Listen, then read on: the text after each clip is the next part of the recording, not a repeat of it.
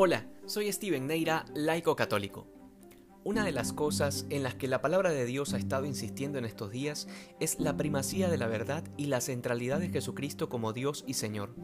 Ambas cosas son totalmente controversiales, tanto en el tiempo de Cristo como en los nuestros, porque siempre que se pretenda afirmar una verdad absoluta, es decir, una verdad que pretende ser la única y que no quiere compartir espacio con nada ni con nadie, será siempre causa de polémica, de contradicción y hasta de violencia, como en efecto sucedió con el Señor.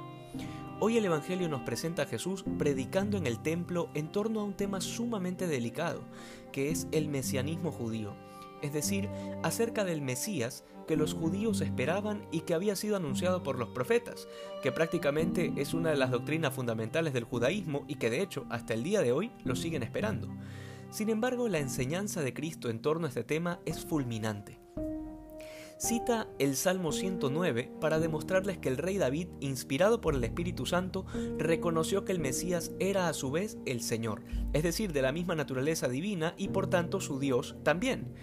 Esta interpretación del Salmo 109 es dada exclusivamente por el Señor Jesús y los cristianos, ya que para los judíos este salmo no tenía esta interpretación, y justamente por eso el Señor decide citarlo, para que el sentido pleno de la palabra de Dios les pueda ser revelado. Por otro lado, esto no pretende negar la genealogía de Jesús, es decir, el hecho de que sea del linaje de David dado que esa realidad pertenece plenamente a su naturaleza humana. Sin embargo, siendo del linaje de David, es a la vez su Señor así como es hijo de María verdaderamente y a la vez es también su Señor. Esta es una realidad que, hay que ser sinceros, pudo haberles costado mucho entender no solo a los escribas, saduceos, fariseos, sino también a los mismos apóstoles y discípulos.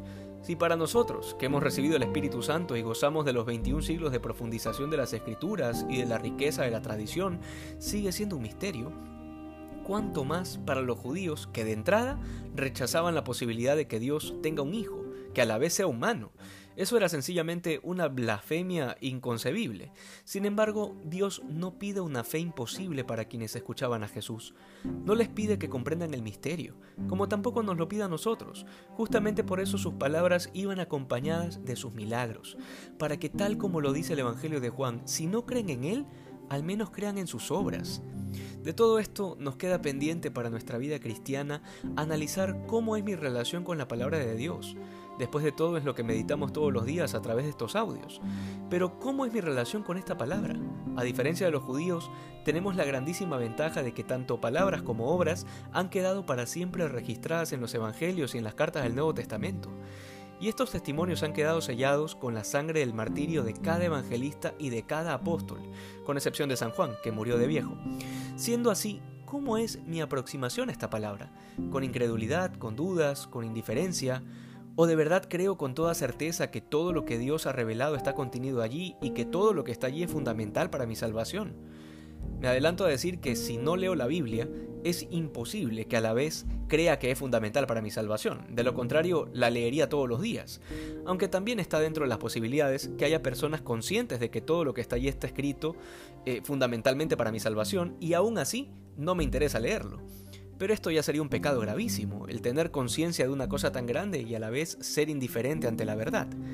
La decisión queda en nuestra libertad, pero hoy el Evangelio nos deja claro que no hay nada que Dios se haya guardado, porque todo nos lo ha revelado en su Hijo Jesucristo. Que hoy seamos más santos que ayer. Dios te bendiga.